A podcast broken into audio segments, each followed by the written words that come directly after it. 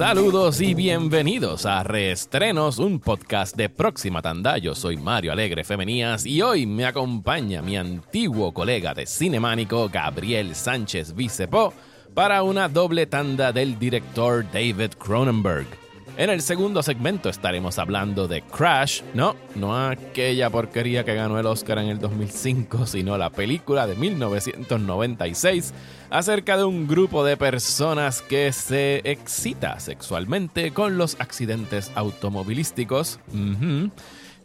Pero antes, iniciamos este episodio con una conversación acerca de uno de los mejores trabajos del cineasta canadiense titulado Dead Ringers, largometraje de 1988, protagonizado por Jeremy Irons en una doble actuación que posiblemente sea una de las hazañas histriónicas más asombrosas que jamás se hayan capturado en celuloide.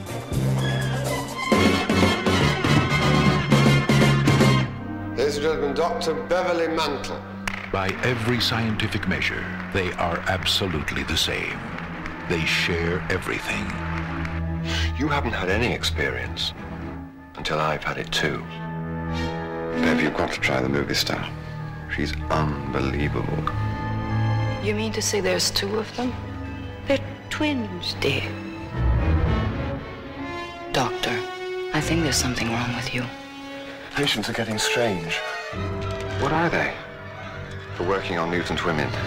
From David Cronenberg, who in The Fly made the fantastic real. Get him out of here! Radical technology was required. Something radical is definitely required. Now, David Cronenberg makes reality the ultimate fantasy.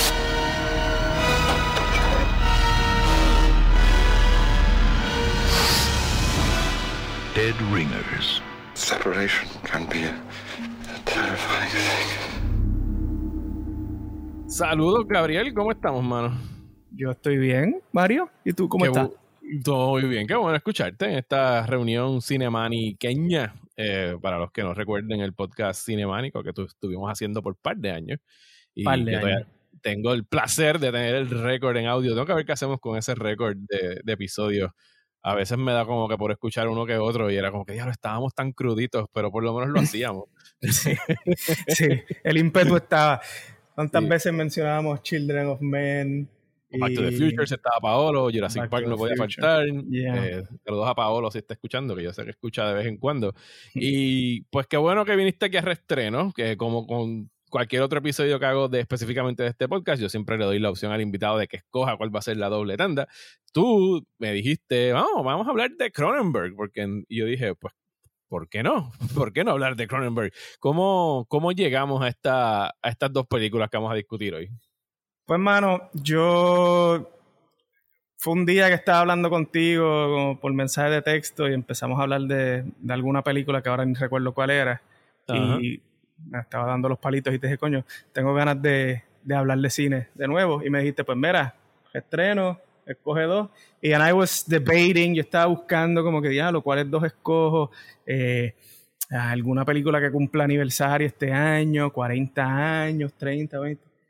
Pero no sé, como que buscando películas así, vi par de Cronenberg. Había visto una de Cronenberg no hace mucho que fue The, The Brood. Ajá. y entonces yo iba para Chicago y en Chicago iban a dar The Fly. Y ya he visto The Fly muchas veces, eh, me encanta. Pero dije, coño, Cronenberg, vamos a ver. Y te lo mencioné y tú dijiste, podemos hacer de cuáles tú has visto, cuáles tú no has visto. Y yo te dije, pues yo no he visto ni Dead Ringers, ni Crash, y algunas otras. Y tú, pues dale, vamos a hacer Dead Ringers y Crash. Tú, yo creo que tú no habías visto Dead Ringers, ¿verdad? Yo no había visto The Ringers y Crash la vi en los 90 cuando era un adolescente que estaba buscando películas raras y kinky Claro. y lo más seguro me asusté y la quité y no, y no la acabé de ver. I, que- I don't blame you, sir. sí, porque Crash es como que, wait, yo todavía estoy como que empezando en esta pendeja del sexo. Esto ya es como que level 80. lo, lo voy a dejar para después. es como que uno mismo acepta su inmadurez en ese momento. Sí. Es como que, wait, wait, wait, todavía, todavía yo no puedo llegar aquí. Sí, Este, este es Master Level. Eh, by the way, fuiste a Chicago, nunca me enteré que viste en el Music Box si fuiste a ver algo. Pues, mano, este. había una. Si, si yo pudiese haber estado una semana más, iba todos los días al Music Box. El que vaya a Chicago, por favor, vaya de Music Box. Es excelente. La cartelera que tienen siempre va a haber algo bueno. Eh, para, para este entonces, ya lo de la pandemia, pues se ha relajado un poquito más. Este, todavía están haciendo. Eh, streaming stuff, como que you can stream stuff desde tu casa. Están haciendo una serie al aire libre atrás en un patiecito que tienen, que lo que caben son como 20 personas. Eh, y estaban dando The Fly ahí. Y yo quería verla. Gracias a Dios que no, porque el único día que yo vi en todo el viaje fue ese y fue una tormenta cabrona, pero ay. Este, así que se la vuelvo a fiesta a los que fueron a ver The Fly. Yo vi este, una película que se llama Mogul Mowgli. Este con eh, el dude de Sound of Metal, este... Con Riz Ahmed.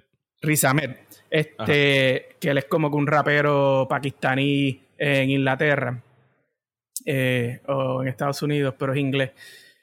Pichea, en verdad está bastante nita. Yo fui sin saber absolutamente nada. Era por querer ver una película en el Music Box. Me tocó la sala chiquita, pero hasta la sala chiquita es mejor que cualquier sala de Caribbean Cinemas aquí. Este, eh, y, pues nada, la recomiendo porque en verdad está, está nítida. Eh, estaban dando, lo vi después y, en verdad mi novia no me iba a acompañar a ver esa, pero estaban dando la, la de Sion Sono. Este, con, La, ah, la de, Nicolas, Cage. La de Prisoners of the Ghostland. Eh, correcto, estaban dando esa y entonces estaban dando los domingos una, una retrospectiva de Marlene Dietrich pero pues era a las 10 de la mañana y, pues no estaba de vacaciones, no, no, no lo hice. pero hubiese estado bien. Sí, ibas a madrugar. 10 de la mañana en madrugar, pero, pero sí, para mí en vacaciones, sí. Sí, no, no, por eso estabas en vacaciones, no había que... No, no es, un, no es para el corre y corre, se supone que estuvieras pasando relax. Ok. Bueno, pues vamos a empezar con esta doble tanda del señor David Cronenberg, hablando de Dead Ringers. Eh, película de 1988. Es un thriller psicológico, pudiera decirse, protagonizado por Jeremy Irons en un doble papel. Jeremy Irons está interpretando a unos gemelos que se llaman Elliot y Beverly Mantle. Son ginecólogos. Eh, y tienen esta vida bastante retorcida en la que cada uno como que llena un vacío en sus respectivas vidas y hay veces que se hacen pasar por el otro cuando hay cosas que uno o que uno o el otro no quiere cubrir, por ejemplo, que van desde los extremos de que eh, Beverly no quiere estar dando un sermón, un discurso de aceptación en un award show, hasta, mira, ya te calenté a esta jeva, ahora vas tú y te acuestas con ella. O sea, eh, a ese nivel de intercambio es que llegan estos, estos eh, muy peculiares gemelos, que yo no sé si tú sabías, pero yo me enteré después de verla, que esto está más o menos inspirado en un caso verídico de unos gemelos que existieron, eh, que se digo, por, o sea, es el, el, final de la película, pudiera decirse, no exactamente lo que transcurre en la película. Fueron estos dos gemelos llamados Stuart y Cyril Marcus, que en los años 70 fueron encontrados, que también eran ginecólogos, y fueron hallados, hallados muertos en su apartamento en Manhattan en situaciones, en circunstancias, perdón, bien, bien extrañas. Eh, pues sí, David Cronenberg quedó obsesionado con esta historia eh, y quiso adaptarla y la llevó eh, casi una década después pudo llevarla al cine.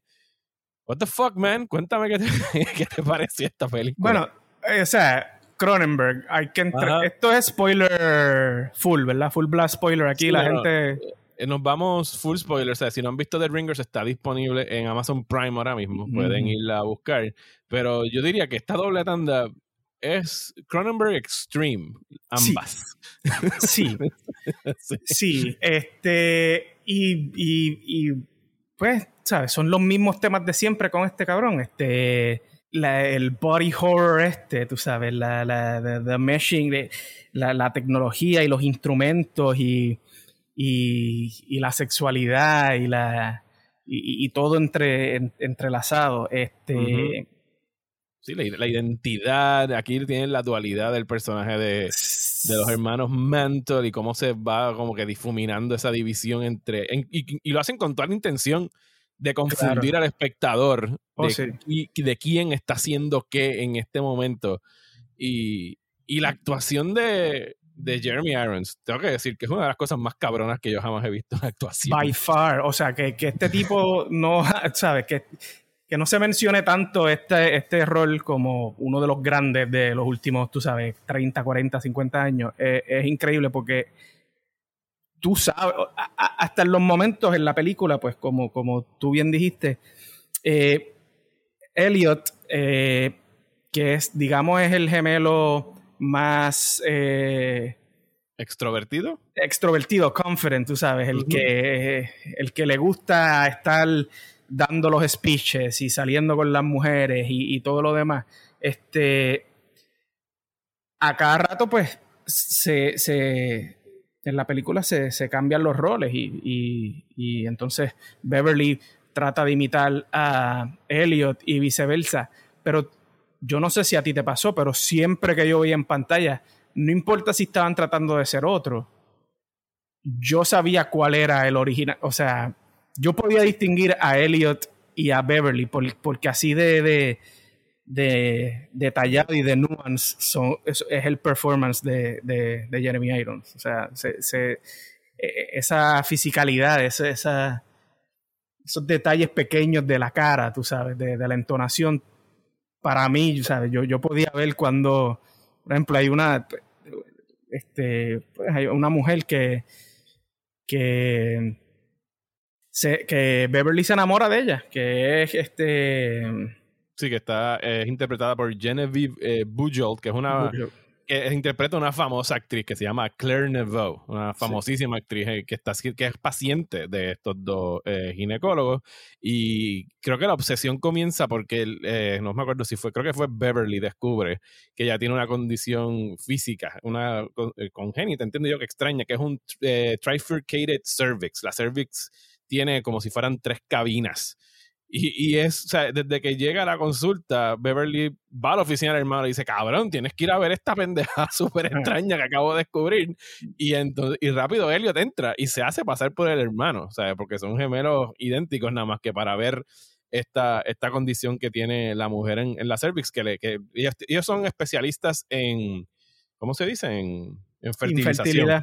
En infertilidad, exacto, en tratar la infertilidad. Y ella está buscando ahí porque quiere tener eh, niños Infertilidad en mujeres exclusivamente, porque obviamente son ginecólogos, pero es que hay una parte que hablan sobre eso. sí, que dice, mira, no, yo nada más trato con, con las mujeres. Eh, y entonces, la relación que se da entre ellos con, con Claire, eh, pues el personaje de Beverly, que es, es, el más introvertido, es el que no, eh, no, le, no, le, gusta estar como que saliendo públicamente, es más de estar creando estos inventos que de hecho ellos se hacen bien famosos por un, un artefacto médico que inventan eh, para la ginecología y es más como una creación de él que de su hermano, aunque los dos tienen el, el crédito pero es el, el, más metódico de los dos y el más que se le gusta estar encerrado y que no lo estén jodiendo. Eh, pero él se, se mm, desarrolla una fijación por Claire. Yo no voy a decir se enamora, eh, porque no, no, sé si hay espacio para el amor en esta película, más allá del amor que tienen fraternal. Entre ellos, claro. Sí, porque eh, ahí está... Que también hay que, tú sabes, establecer qué es amor, porque también es como que una necesidad, una obsesión, una bueno, una dependencia también entre Una dependencia, esa es la palabra, perdóname, esa es la palabra. Sí, son, una dependencia entre ambos. Sí, son bien dependientes el uno del otro y como que no tienen espacio para más nadie en sus vidas. El, el de Elliot, que es el más extrovertido, le gusta estar por ahí acostándose con mujeres. En muchas ocasiones incluso le, le, le echen cara a, a, a, Beverly, que le dicen Bev. Y yo creo que el hecho de que le hayan puesto el nombre de Beverly, que es un nombre más relacionado a, a los femeninos, no es ningún accidente, sino que tiene toda la intención, eh, le dice, mira, tú todavía seguirías siendo virgen si no fuera por mí, porque él es tan tímido que uno presume que muchas de sus conquistas o de sus encuentros carnales han sido porque Elliot le prepara a la mujer o la seduce y entonces cuando ya es la hora de que va a ir a acostarse con ella, el que llega es Beverly para poder tener sexo. O sea que la relación es extremadamente fucked up desde el principio.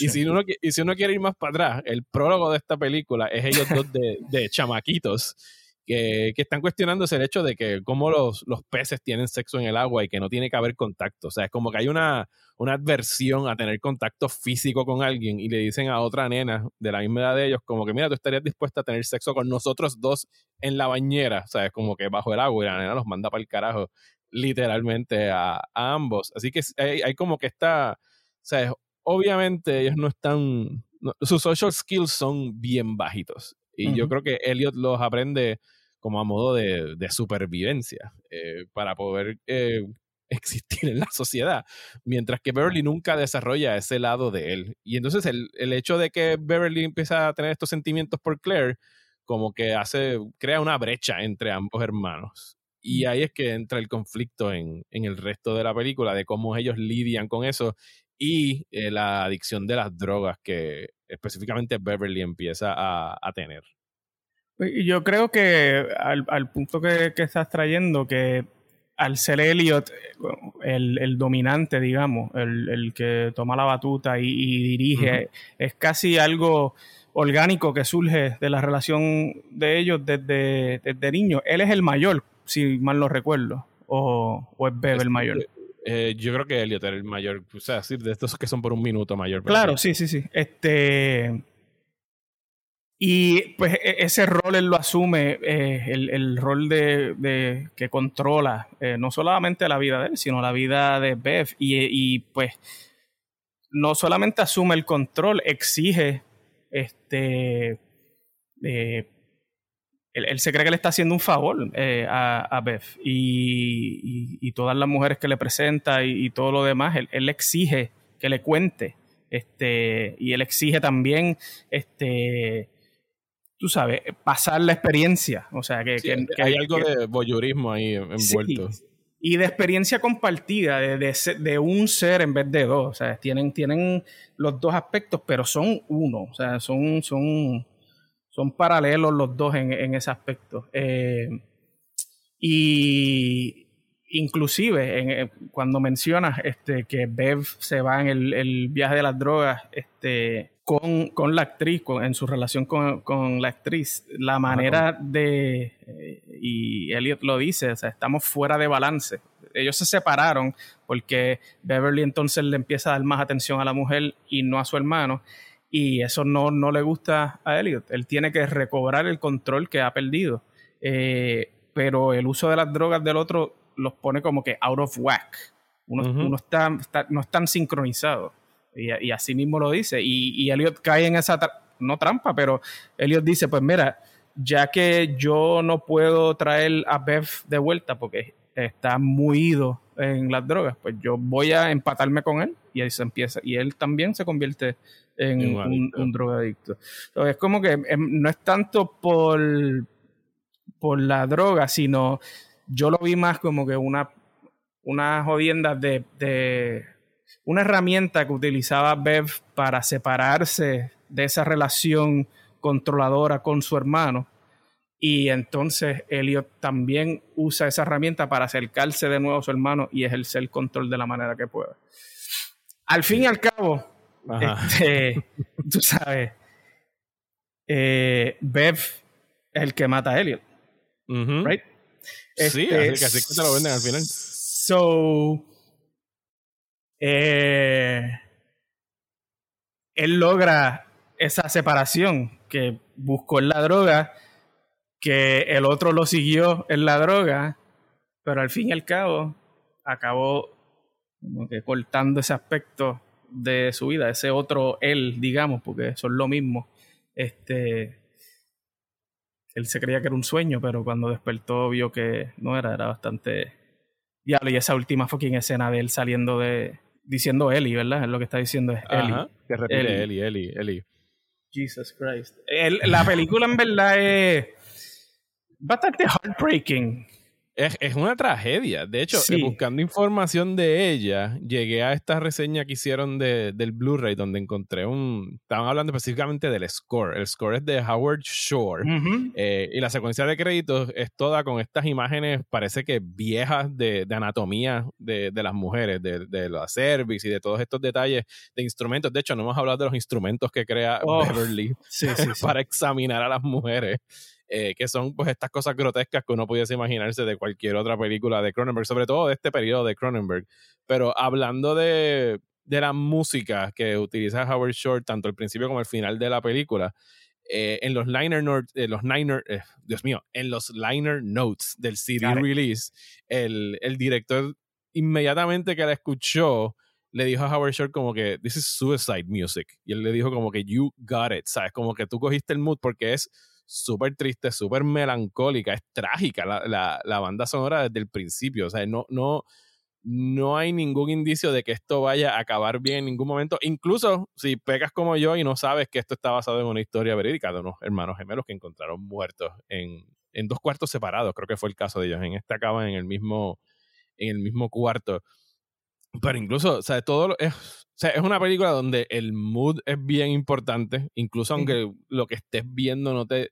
Y no es que no tenga sentido, sino como que estás todo el tiempo unnerved que estás viendo algo extraño que se supone que te esté transmitiendo la, la caída de estos hermanos a la, a la adicción y a, y a, y a, sus, y a sus demonios, como, como quien dice.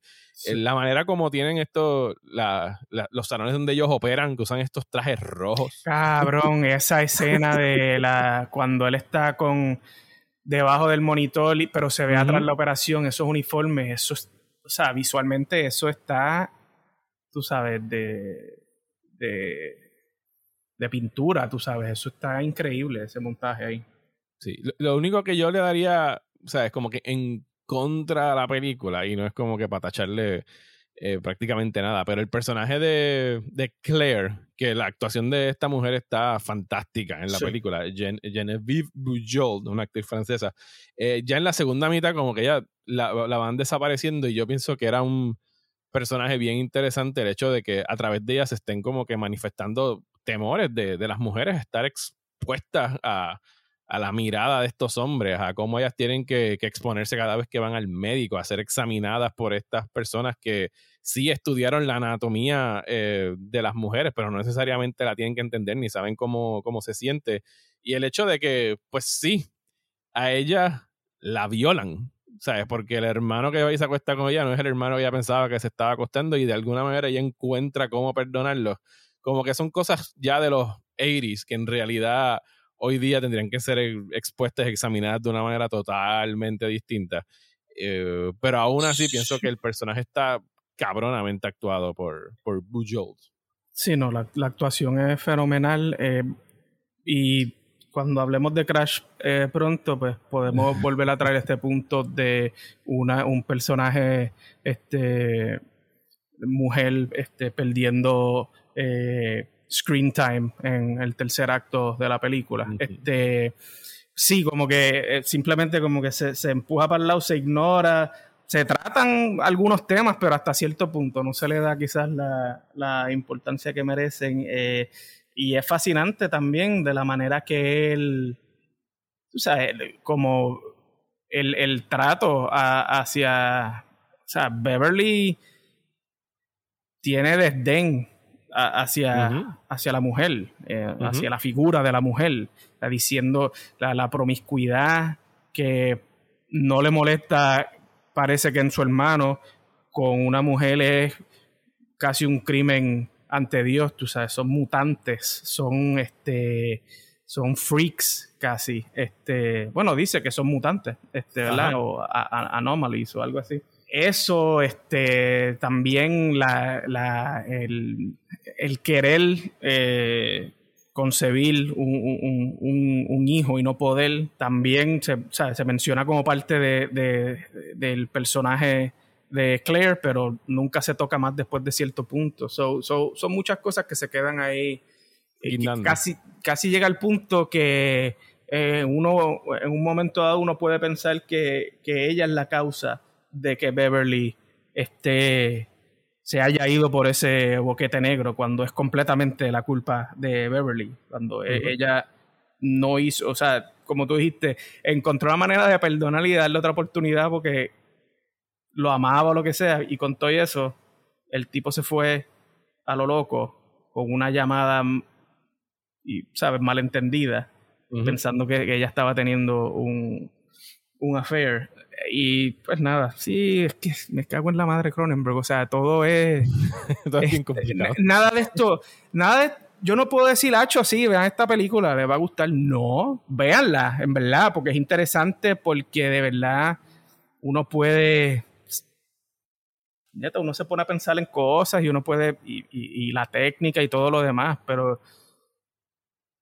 Yo, yo, yo no creo que yo vaya a ver Dead Ringers pronto de nuevo, ¿me entiendes? Sí, es una de esas de una vez a la década. que, que pu- que uno pudiese definir así prácticamente toda la filmografía de, de Cronenberg. Eh, no, no hemos hablado de, ¿sabes? Para 1988, los efectos especiales de esta película Cabrones, sí. están cabrones. O sea, esto fue hecho a través de la mayoría de motion control en cámaras, que para esa época era una, era una novedad. Y la manera como hacen que Jeremy Irons comparte escena con él mismo, lo hacen de una manera tan seamless que para la época, tú puedes buscar películas de esa época que estaban tratando de hacer como que el split screen para que el personaje estuviera haciendo de él, o sea, para tener al mismo personaje dos veces y para nada le llega a lo que yo veo aquí. ¿Sabes? Uno ahora, con todo lo que uno sabe de efectos especiales, uno está tratando, por lo menos inconscientemente, yo estaba tratando de ver dónde, ok, dónde están los seams, dónde está la separación entre una cosa y otra. Y el muy cabrón hasta tiene movimientos de cámara en Sí. 1988. O sea, esa secuencia inicial donde los hermanos están ya en ropa interior caminando como si estuvieran dando vueltas por el apartamento uno detrás Sí. del otro, que te Sí. marea, ¿sabes? Es que es una pesadilla en realidad. Es un tiro tan y tan cabrón, ¿sabes? Que yo quedé bruto de que ellos fueron capaces de hacer eso hace 30 años. Sí, 30 años. 30 y pico de años. Sí, treinta y pico años. No, y hay una escena también en, en el consultorio de ellos que eh, yo creo que es después de que Bev sale eh, de rehab o, o, o como que está buscando ayuda, que están los dos sentados y, y tú ves la diferencia entre los dos, pero ellos están hasta compartiendo escenas, tú sabes, eh, porque tú sabes que a veces lo frame de una manera o lo ponen de atrás y es un actor con una peluca o lo que sea, pero no, están los dos ahí y están, las reacciones están on point, ¿me entiendes? No hay, ahí no, nadie está, miss- nadie, Jeremy Irons no está missing a beat en ninguno de los dos lados, que es increíble también para mí y que dice mucho sobre, sobre esa actuación. Sí, y- y es Este- que si, si tú le dices a alguien que no sepa nada de Jeremy Irons, que este tipo es un, tiene un gemelo, y tú le pones esta película, yo pienso que te lo van a creer, incluso viéndola ahora. O sea, para mí fue el efecto, el equivalente a haber visto Social Network y no saber que Army Hammer era solamente uno. Sí.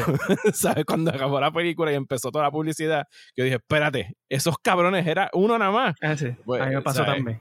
¿sabes? Pues Jeremy Irons aquí está, está a otro nivel y, ni- y ni siquiera lo nominaron por esta actuación. Él Claro. ganó dos, dos o tres años después por otra película, pero esta actuación, que es una de las cosas más cabronas que yo he visto en términos histriónicos, eh, de verdad que está sensacional.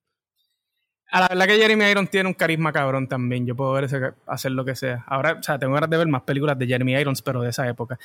Una última cosa, si nos vamos a la crash ya mismo, pero una última cosa de esto, eh, es que dijiste es del 88 y para mí es una película bien ochentosa, en el sentido de que cuando yo pienso en los 80, yo pienso en esa estética, ¿me entiendes? Eh, los Sí, en, en- power en suits. en el yuppiness y los apartamentos Sí. con esta decoración. Exacto, exacto. es bien Eh, American Psycho. Es lo que iba a decir, que yo me imagino que este, estos cabrones vieron Dead Ringers par de veces, porque hasta el demeanor de Elliot es, eh, es ese, tú sabes, Bateman type, de, de estar seguro de sí mismo, pero tener dudas, tú sabes, eh, bien enterradas y, y de, tú sabes, creerse el centro del universo y que, ¿sabes?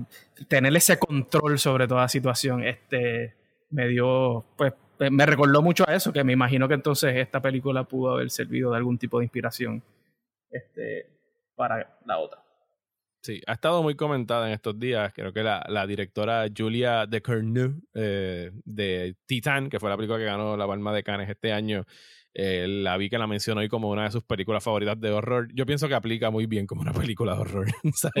Si podemos estirar la definición de horror, yo creo que está fácilmente cae dentro de las películas de horror. Eh, Park Chan-wook, director coreano, también dice que es su película favorita así de terror y eso no me sorprende para nada para viniendo De, de, Park Chan-wook. Va a estar interesante. No sé si tú te enteraste que va a haber una serie de Dead Ringers. Eh, lo anunciaron. Lo anunciaron y, van a hacer una serie de Dead Ringers, Amazon. Eh, lo, ah. Digo, e, esto está, está como que en el pipeline, a lo mejor se cae. Eh, pero se caigan, eh, es Rachel Weisz la que va a ser de las hermanas gemelas en esta ocasión. Así que yo creo que me, me, atrae por el simple hecho de que es ella. No sé quién es el showrunner ni nada por el estilo. Pero el hecho de que sea ella y que ahora vayan a ser ginecólogas pienso que le podría dar un suficiente giro como para... Hay que ver quién va a dirigir. La dirección va a ser esencial en esto. De, o sea, pero está bien. o sea, you got my attention. tenemos otro podcast. Vamos a hacer otro podcast después para hablar de fucking contenido original y contenido reciclado. Porque ahí puedo estar tres horas. Dale, eso es una cita.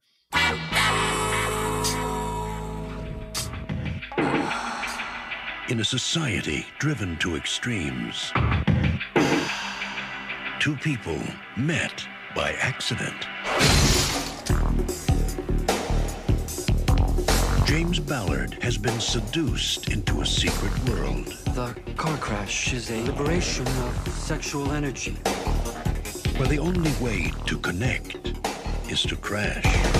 It's the future, Ballard. It's something we are all intimately involved in. Why are the police taking this so seriously? They have no idea who we really are. Now, they'll do anything. Describe it to me. To feed their obsession. Is there something here that interests you? This interests me. James Spader, Holly Hunter, Elias Koteas, Deborah Kara Unger, and Rosanna Arquette.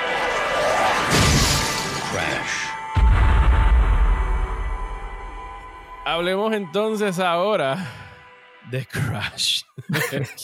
Eh, esta, repito, como dije al principio, yo recuerdo haberla alquilado durante mi adolescencia.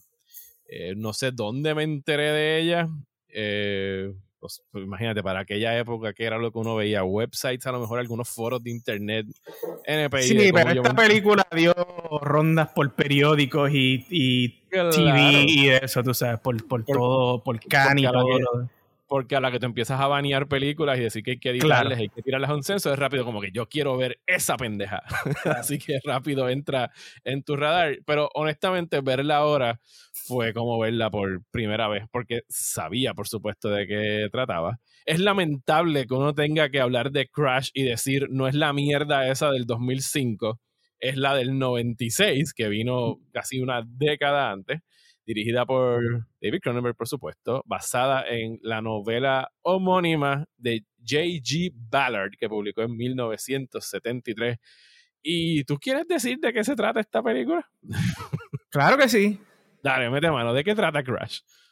Eh, pues es de personas que tienen una obsesión y atracción a no sé un, fetiche. un fetiche. a los a los eh, accidentes de carro. Va mucho más allá de esto esto es bien simplista esto tú sabes eh, pero pero si lo vamos a definir o sea si lo vamos a reducir a algo pues sí es, gente que le atrae esa o sea le excita esa el peligro que, hay detrás de un accidente de auto. El twisted metal, eh, pudiera decirse. Y por supuesto que con esa trama, ¿quién otra fucking persona en Hollywood pudiera ser el protagonista que no fuera James fucking Spader? Porque cuando de perversidades se trata, James Spader dice como que you rang o sea, tenía que ser James Spader que interpreta dice, you rang. Ajá. que interpreta a un productor de cine que está casado con eh, Catherine, que está interpretada por Deborah Cara Unger. De, Dios de bendiga Game a. Deborah Cara Unger, que yo no la recuerdo un carajo más de, fuera de Después esto. de The Game Y- y The Game. Puñeta de Game, ¿verdad? ¿Verdad? Sí, The Game que salió tres años después. Sí, The Game Sí. es 98, por ahí, dos años después. Mano, Eh, pero yo- como que no sé a dónde terminó su carrera y es una lástima porque, sí, ahora que mencionas The Game, sí, muy buena en The Game, pero en esta película también, uh, o sea, su delivery, su actuación está muy por encima. Dale, pero sí. Pues fíjate, se- se- según veo aquí en su filmografía, siguió actuando hasta el 2017, tuvo cuatro estrenos. Obviamente no eran películas que a lo mejor nosotros hubiésemos visto, se ven todas como que straight to video. Eh, salió en Silent Hill, yo no vi esa Silent Hill, yo vi la segunda, yo creo. Eh, salió en Sunshine de Danny Boyle, ¿es la de? Sí, esta es la Ah, del sí. 90. Ah, no, no, esta Sí. es otra Sunshine. Esta es con Ray Fiennes, mala mía, no es esa Ah, la, sí, la que él es diferente, de diferentes edades. Ok, sí, sí. Exactamente. Pero sí, mano, eh, y uno pensaría que posiblemente con esta actuación sería suficiente como para descarrilar la carrera de alguien que ya no estuviese establecido, como James Mm. Spader o Holly Hunter. Eh, pero, o sea, la actuación de ella está cabrón en esta película. Sí. Ella es la, la esposa del personaje de James Spader, que con quien empieza la película, yo creo que el primer tiro es ella como que poniendo su seno encima del ala de un avión en un hangar. Eh, y te la- dice toda la pe- ahí está toda la película, Sí. by the way, esa primera, esa primera toma, lo dice es todo. que- carne y metal. Claro. y está teniendo relaciones extramaritales mientras después, o sea, ellos como que tienen su vida, obviamente es un matrimonio bien abierto, donde tienen eh, relaciones extramaritales y después se excitan mutuamente contándose lo que hicieron con otras personas mientras están ellos mismos teniendo relaciones, pero parecería que lo que ya están haciendo como que no es suficiente y necesitan más. Y entonces el personaje de James Bader, el personaje de, de James Spader, tiene un accidente de auto donde se estrella, o sea, de frente, head-on collision con otro carro que el conductor sale expulsado y entra en su carro. Cabrón. Y en el otro carro, eh, la que queda es la, la viuda ahora de ese señor, que es Holly Hunter, que si necesitaban más pruebas de hacia dónde se dirige la película, en medio del accidente revela también, se baja la camisa y revela otro seno para que James Spader la vea. Eh, se conocen en el hospital un poquito más y después coinciden en el, en el junkyard donde está el carro y empiezan a meter mano dentro del carro donde murió el marido de esta señora, just because. No, no, no, señor, ¿cómo que va? No, salté algo. No. ellos, no, porque ella, ellos se. Diablo, en verdad. Ah, no, se van al parking de mi parte. Ellos se montan Ajá. en un carro porque él le va a llevar al aeropuerto. Por poco chocan Ajá. de nuevo Y se excitan. y se excitan y van al parking, en el medio del parking del, del, del aeropuerto. Ahí entonces, mi hermano. Sí, hay, mucho de exhibicionismo aquí. Pero entonces cuando uno no, se- no se puede poner más rara, como que encuentran... Es, es- es hasta, es hasta un happy end, no es un happy cabrón, cuando no se puede poner más rara, llega Elías Coteas. Elías Coteas, cuyo eh, fetiche es que él y su partner eh, hacen recreaciones de accidentes famosos donde murieron estrellas de cine. En este caso están haciendo el de... Dios mío, me el James nombre de Dean. este cabrón. El de James Dean. Creo que en la novela, ellos como que... Algo leí en una reseña que en la novela supuestamente ellos tratan de provocar un accidente con Elizabeth Taylor para excitarse y no lo logran. Pero en este es el de James Dean eh, y ellos hacen todo el accidente, ¿sabes? Ellos se estrellan y después van y meten mano. Porque se- tú sabes el episodio de Friends donde Mónica cree que Chandler eh, se excita viendo videos de tiburones. No.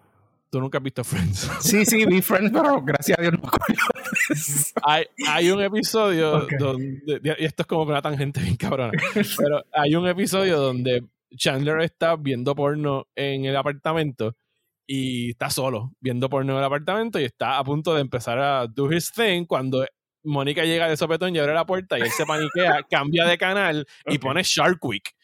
Y Mónica entiende que él estaba como que masturbándose viendo tiburones.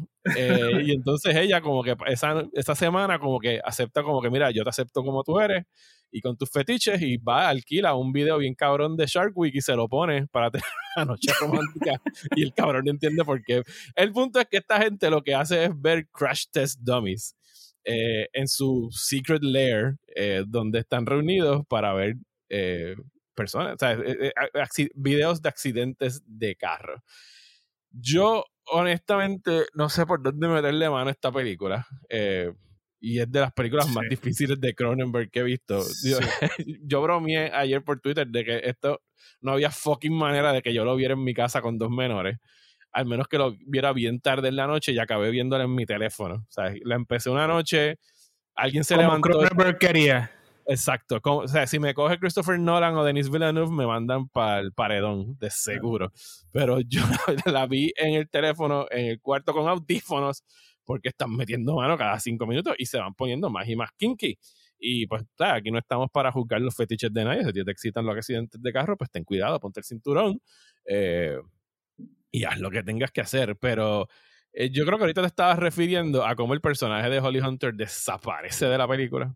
Eh, y Holly Hunter llevaba tiempo que quería trabajar con Cronenberg, según leí, y estaba insistiendo, insistiendo. Y me da pena que en realidad no le hayan dado más que hacer, porque su personaje solamente está ahí para tener sexo al principio con James Spader. Obviamente, el, centro de la relación se convierte como que en este triángulo entre James Spader, Elias Coteas y, y Catherine, el de Unger, el del personaje de Unger. Eh, y Holly Hunter nada más regresa al final para tener una escena lésbica. Y esto es otra de estas cosas que a lo mejor no ha envejecido tan bien, porque no sé si Cronenberg estaba tratando la homosexualidad como una perversión, porque tenemos dos escenas de, de, de sexo homosexual, que es la manera como lo hilvanan con todo lo demás que está pasando. Eh, eh, no sé si ha- si, si- si ha envejecido de lo más bien eh, al ser incluida de esa manera. O sea, no lo está condenando tampoco, pero se sintió como que weird el contexto donde se estaba dando, sobre todo después de que tienes una escena donde básicamente James Spader tiene sexo con la cicatriz de Rosana Arquette Claro. en el muslo. Claro. Y si Pero eso- también, ¿sabes? Tiene, tiene la. ¿Sabes? El, el. Se me olvida cuál es la palabra. Pues está lo. eh, eh, lo, lo que es fálico, tú sabes, pero también está lo que. El opuesto de eh, fálico. Exacto, lo opuesto de Lo- fálico. Lo, lo vaginal eh, pudiese decirse. Sí, pero tiene una palabra que se me olvida ahora, que me acuerdo que lo hablamos cuando estábamos hablando de la película Annihilation. Este, Ajá. pero vamos a dejarlo ahí. Eh, y porque pues la cicatriz y el muslo tienen mucho de eso. eh, tú sabes, eh, la forma y el la, de eso. Eh, yo acabé de ver esta película, loco, y, y fue como que me cago en, ¿sabes? Yo te dije, pues, mira, ya, loco. Y porque no podía, tú sabes, la vi y quería darle break a que bueno, después de que uno se come algo, uno quiere reposar un poquito, pues tú, te, tenía que reposar, tú sabes. No podía, no podía seguir dándole casco porque me iba a volver loco. Este, y yo creo que siempre a mí me gusta, ¿verdad? Si una película que me deja con dudas, que película que me hizo sentir muchas cosas, porque durante esta película tú no sabes, ¿sabes? Es esa incomodidad de Cronenberg, porque yo creo que si hay una característica del cine de Cronenberg es la incomodidad este, Yes. Que te hace sentir, que es, que es visceral, tú sabes. Este, Sí, e- es de los pocos directores que tú lo estás viendo y tú de verdad que aún siendo así de cuarenta y pico de años como yo, eh, tú miras para las esquinas a ver si tu mamá o tu papá no va a aparecer de repente y dice, ¿qué carajo tú estás viendo? Ajá. Porque no, pensé que no- que en, o sea, en Crash no dan break, en, en Crash no hay exposición, en Crash es como que se acabó una escena de Y sexo, inmediatamente corta y la otra ya está full blast. Este, so, digo, y eso es claramente un millón por ciento a propósito y, y- y, pues, ¿sabes? Este, este cabrón sabe lo que hace. Este, pero, tú sabes, pensándola y las cosas, tú sabes, volvemos a los temas de siempre con Cronenberg, tú sabes, la, la, la, El body horror. El body horror, la- lo que es el- la, la piel y, y la carne con, con la máquina, tú sabes. Sí, los, los deseos prohibidos, las máquinas con los humanos. O sea, eh, ¿Dónde aquí se básicamente- diferencia? ¿Dónde se diferencia uno de lo otro? Tú sabes, este eh, el boyerismo, la adicción, este la celebridad, todo, todo, o sea, porque son, son temas recurrentes y, y, y cómo los trabaja. Este, y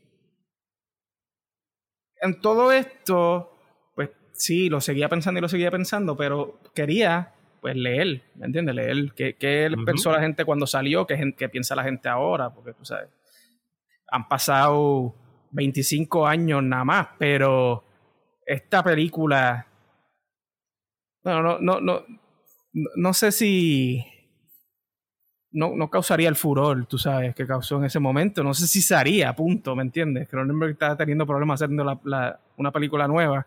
Bueno, está Este- apenas, eh, casi no se hace, ¿sabes? Porque Por creo que leí, creo que en, en IMDb que Ted Turner, que fue uno de los Ah, no la quería no distribuir. la, quer- no la quería distribuir, se tardó, se diluyó un par de meses.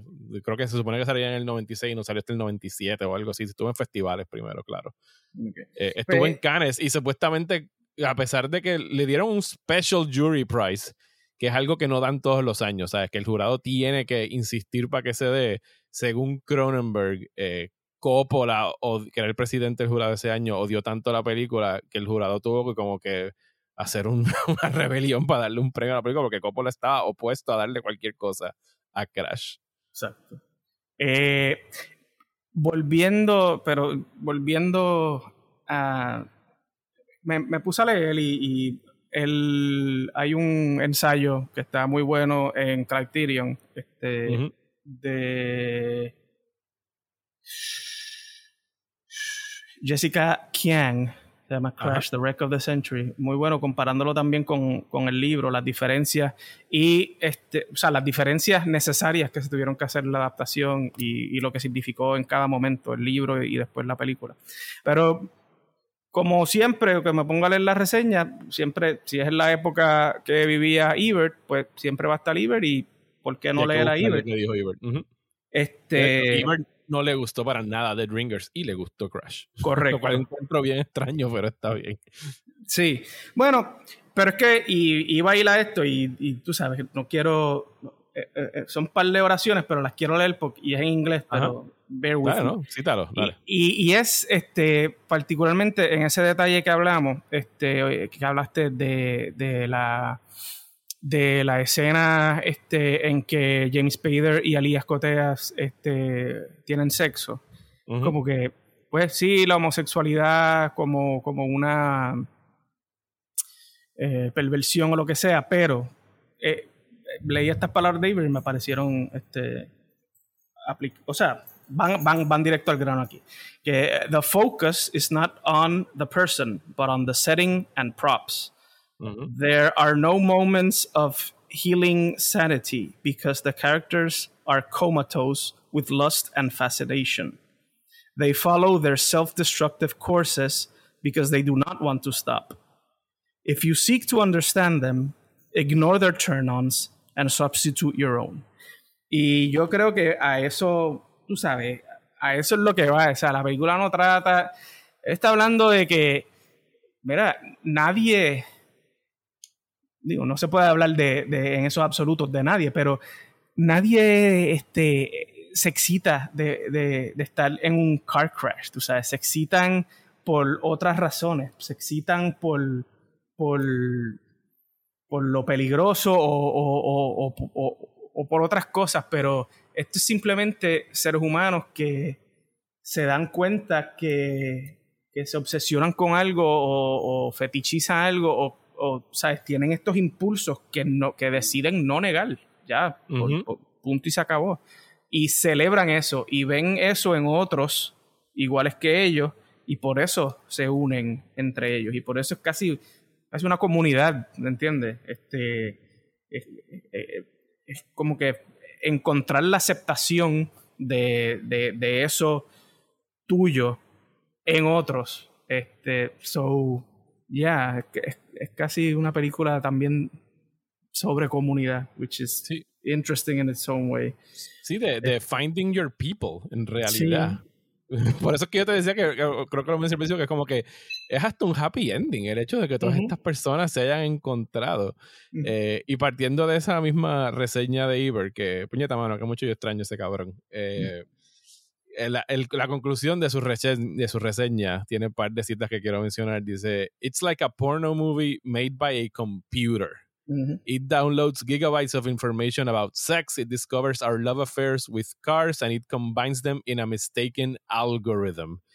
Eh, y lo dice, although I, I, I admire it, although I cannot say I liked it. Y es, es, de ese tipo de películas, las que te preguntan, ¿te gustó? Y tú dices como que, no puedo decir que me gustó, pero pienso que está bien cabrona. Eh, y al mismo tiempo, eh, la manera como la, la concluye, y creo que es una de esas últimas líneas de Ebert que hacía también, que dice, I found myself wishing a major director would lavish this kind of love and attention on a movie about my fetishes. O sea, que el mismo, el mismo Ebert dice, mira, todos tenemos algún fetiche. O sea, y son de esas cosas secretas que uno no quiere decir. Hay gente, hay gente que tiene fetiches que son más podríamos decir, como ya con- se conocen como, qué sé yo, el sadomasoquismo, todas estas cosas que ya han salido tantas veces, que es como que, mira, si te gusta eso, pues no hay problema, pero hay fetiches más extremos, que esta película los lleva al mayor de los extremos, ¿sabes? No existe un fetiche, que por lo menos que yo sepa psicológicamente, acerca de carros chocando y que eso te excite. O sea, esta película lo está llevando al extremo, eh, lo- los fetichismos de la gente, pero lo hace de una manera que, que obviamente te llama la atención y si no lo lleva hasta ese extremo, no deja el impacto que deja. Definitivo. Y. Mano, y, y lo logra, o sea, lo logra porque él, o sea, es innegable la, la, la visión de este individuo y de la manera clínica que el cabrón trabaja esta en particular, tú sabes, es, es frío, es este, es como que distanciado. eh, y así son en muchas películas. Yo leyendo otras reseñas, no me acuerdo, no, debo buscarlo después porque no, no quiero dejarlo sin citar, pero leí a alguien hablar sobre las películas de Cronenberg y sobre los personajes, particularmente los hombres, y que lo- lo- los personajes lo- de, de- de Cronenberg, los hombres eh, en las películas, este, siempre están tratando de, de perderse o encontrarse en a través de, de los extremos, ¿me entiendes? Y, y- y eso me puso a pensar en, en las otras películas, particularmente después de... Quizás yo no sé si películas como Scanners o The Brood aplica eso, pero películas como de Videodrome. Ujú. como The Fly, Crash, Dead Ringers, como que Sí, History of Violence, todas estas. hombres o perdiéndose o encontrándose en los extremos. O tratando de escapar de, de- de su naturaleza. Sí, sí. O escapar o aceptar. O sea, eh, son las dos, porque también este cabrón so- es siempre sobre las dicotomías y las dualidades y todo eso. Es como que los extremos. ¿eh? O estás escapando por completo o te estás tirando de lleno hacia algo. Como que no hay, no hay in-between en, en el cine de este individuo. Sí. Para, para hacer dos películas del que no había visto, se, se siguen sumando a. Independientemente, por lo menos hasta ahora, con todas las que he visto de Cronenberg, que diría que he visto la mayoría. Así mirando por encimita, no he visto, por ejemplo, The Brood, no he visto Naked Lunch, eh, y no he visto M. Butterfly también con Jeremy Irons. De ahí para abajo las he visto todas. Pero incluso las que a uno no le encantan, ¿sabes? Por, por lo menos para mí, ¿sabes? Cuando acabo de ver cualquier película de Cronenberg, no puedo como que sacudírmela encima por un tiempito. O sea, incluso así algunas que del montón como A Dangerous Method, que a mí no me encantó.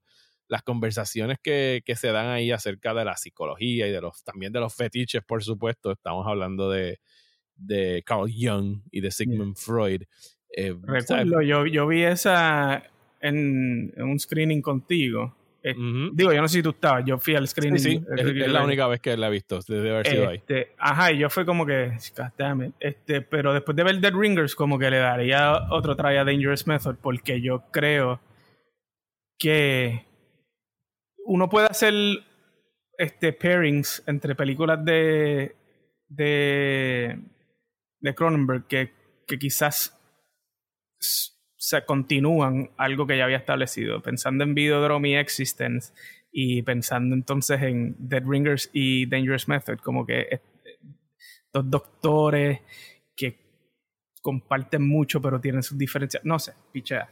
él, regresa, él circula y regresa a temas y los examina desde pues su nuevo punto de vista. O sea, estamos hablando de que Cronenberg tiene que estar ya rondando los setenta y pico de años. Tiene setenta y o setenta y tres, creo. Setenta y tres, claro. Eh, la próxima película de él que saldrá en algún momento es Crimes of the Future. Eh, va a ser una película futurista set in a not so distant future where humankind is learning to adapt to its synthetic surroundings, ¿sabes? El, el reparto va a ser nuevamente Viggo Mortensen, Lea Seydoux y Kirsten Stewart.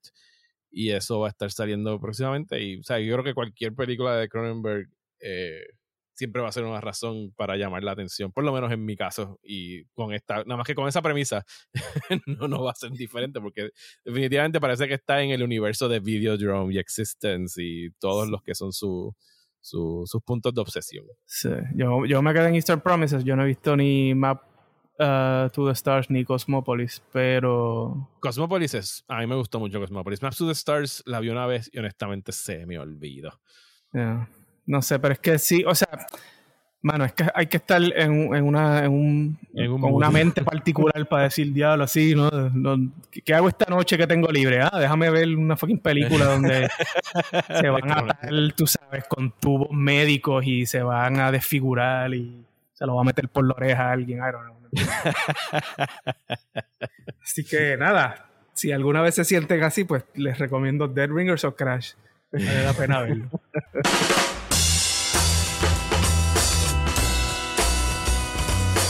Pues muchísimas gracias, Gabriel, por darte la vuelta aquí por Restrenos. Ya dijiste que tenemos una conversación pendiente sobre contenido nuevo versus reciclado. Así que si sí, quieres. Tenemos muchas conversaciones pendientes, pero esa, esa la podemos compartir con el resto Cuando tú quieras, estás invitado aquí a grabar. Si te pica las venas, eh, podemos cuadrar y grabar más cositas por ahí. This, is always your home.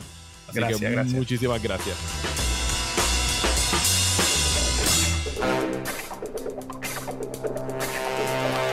Muchísimas gracias Gabriel y pendientes que próximamente estaremos reuniéndonos nuevamente para una serie de episodios dedicados a la filmografía de Paul Thomas Anderson con motivo del estreno de su nueva película Licorice Pizza a finales de este año. Les recuerdo que este y todos los podcasts de Próxima Tanda son traídos a ustedes gracias a sus productores ejecutivos, Ángelo del Valle, Miguel Padilla, Joshua Torres y el nuevo integrante José Rodríguez. Bienvenido José. Así como decenas de otros patrocinadores como ellos que mensualmente se mantienen suscritos a mi página de Patreon. Si te gustó lo que acabas de escuchar, te invito a que me apoyes visitando patreon.com slash Mario Alegre y a cambio de tu suscripción estarás recibiendo recomendaciones semanales de series y películas para ver en streaming, acceso al servidor de Discord de Próxima Tanda, donde podrás compartir a diario con otros cinéfilos como tú, además de poder escuchar los podcasts exclusivos de Patreon, entre otras recompensas adicionales. Muchísimas gracias por escuchar reestrenos, porque si yo no los vi, siguen siendo estrenos para mí. Hasta la próxima.